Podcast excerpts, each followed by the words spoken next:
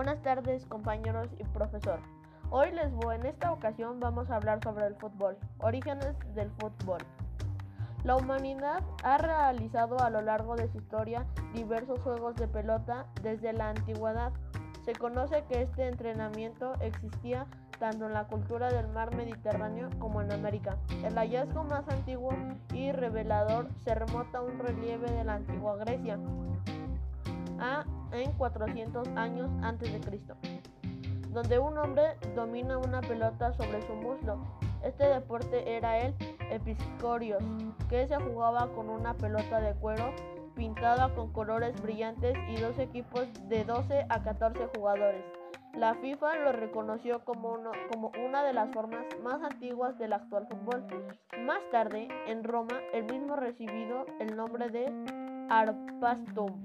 En Europa y a finales de la Edad Media y siglos posteriores, se desarrollaron en las islas británicas y zonas aledañas distintos juegos de equipo, a las cuales se les conocía como códigos de fútbol.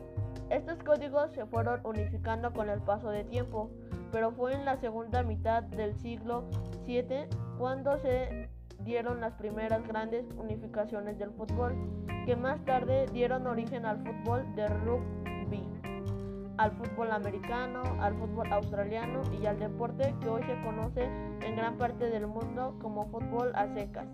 En otras zonas del mundo también se practicaban juegos en los que una pelota era impulsada con los pies. Entre ellas pueden ser mencionarse las reducciones jesuíticas de la zona guaraní, más, específicamente en la de San Ignacio Mini en el siglo XVII. En la región que ahora se conoce como Misiones, el jesuita español José Manuel Perameas escribe su libro De Vita et Moribus Predecim Bioro Paraguayucrum.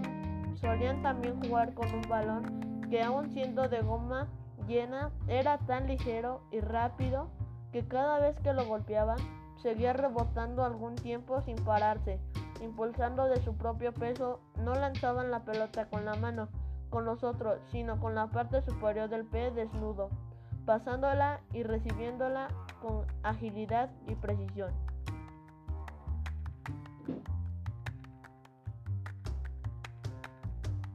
Naturaleza del juego. El fútbol se juega siguiendo una serie de reglas llamadas oficialmente reglas de juego. Este deporte se practica con una pelota esférica de cuero u otro material con un circunferencia no mayor a 70 centímetros y no inferior a 68 centímetros y un peso no superior a 450 gramos y no inferior a 410 gramos.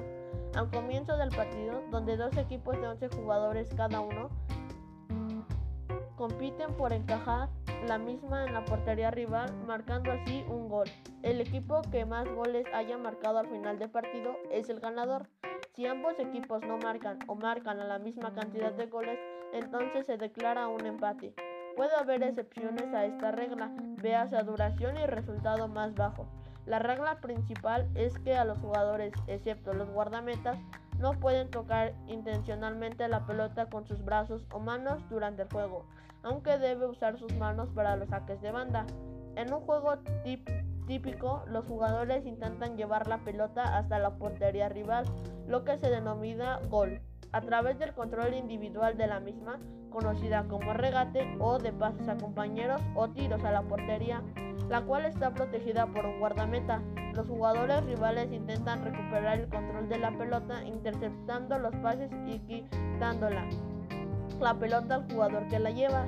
Sin embargo, el contacto físico está limitado. El juego en el fútbol influye libremente y se detiene solamente cuando la pelota sale del terreno del juego o cuando el árbitro decide que debe detenerse.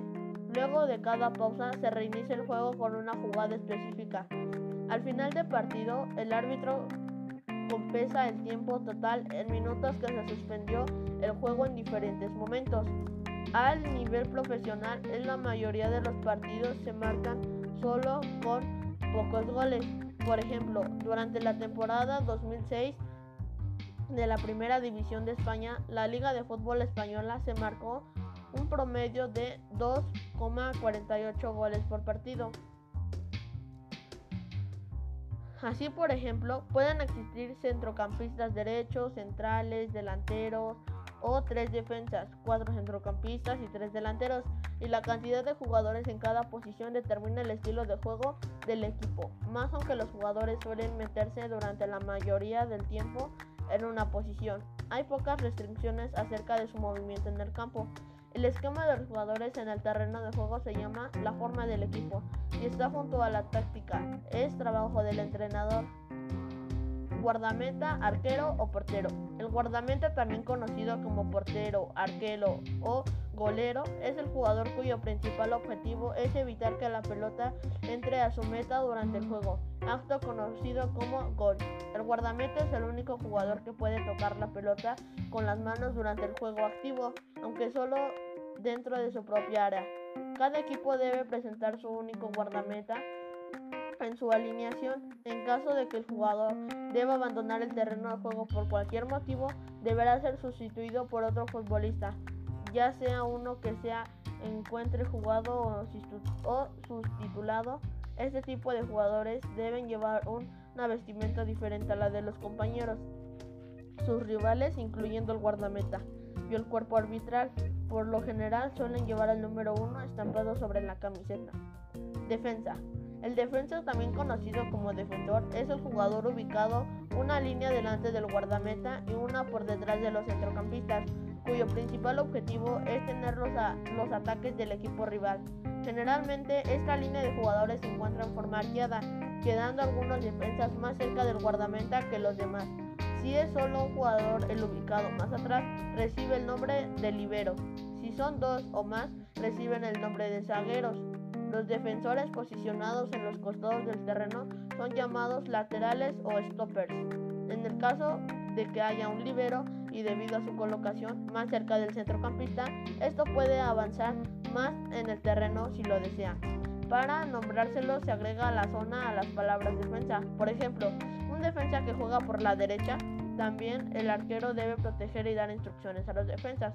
Centrocampista. El centrocampista, mediocampista o volante es la persona que juega en el medio campo en un campo de fútbol. Entre sus funciones se encuentran las de recuperar balones, propiciar la creación de jugadas y explotar al juego ofensivo. De acuerdo a estas funciones podemos distinguir los volantes carrileros, los que juegan más cerca de la línea de banda, los de contención que juegan casi a la misma altura que los defensas laterales para contribuir a la defensa y puede ser uno de uno o dos jugadores. El apodo de 5 que se da a estos jugadores se debe a que es el número que suele llevar en la camiseta y los de creación o enganches que se sitúan entre la línea de los carrileros y delanteros son el cerebro del ataque y se caracterizan por su habilidad. Delantero. Un delantero o atacante es un jugador de un equipo de fútbol que se destaca en la posición de ataque, la más cercana a la portería del equipo rival, y es por ello el principal responsable de marcar los goles. Es muy importante estar en movimiento y buscar siempre pase, es decir, desmarcarse para que le sea más fácil al que lleva la pelota, pasársela, la velocidad es esencial. El terreno de juego es rectangular de césped natural o artificial, con una portería o arco a cada lado del campo. Se juega mediante una pelota que se debe desplazar a través del campo con cualquier parte del cuerpo que no sean los brazos o las manos, y mayoritariamente con los pies. De ahí su nombre. El objeto es introducido dentro de la portería o arco contrario, acción que se denomina marcar un gol. El equipo que logre más goles al cabo del partido de una duración de 90 minutos y es el que resulta ganador del encuentro.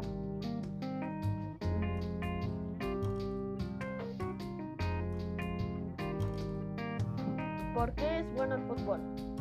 El fútbol es muy bueno porque te ayuda a tener este, un cuerpo muy sano, saludable, este, y también porque a los jóvenes este, les ayuda a, hacer otras cosas en vez de estar nomás en los celulares, sino decir voy a jugar fútbol y puedes llegar hasta los mundiales, que ya, ya son muchas cosas.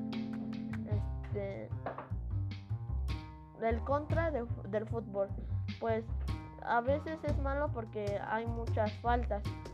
Eh, mm, hay muchas faltas, puedes que te lesiones muchísimo. Este, un jugador muy famoso, este, casi iba a perder la vida. Y hay muchos futbolistas que han perdido la vida en el campo, entonces también es muy arriesgado eso. Mm, ya maestro, mi nombre es Leonardo David Chávez Rendón del grupo 11, número de lista 6. Bonita tarde a todos mis compañeros, hasta luego.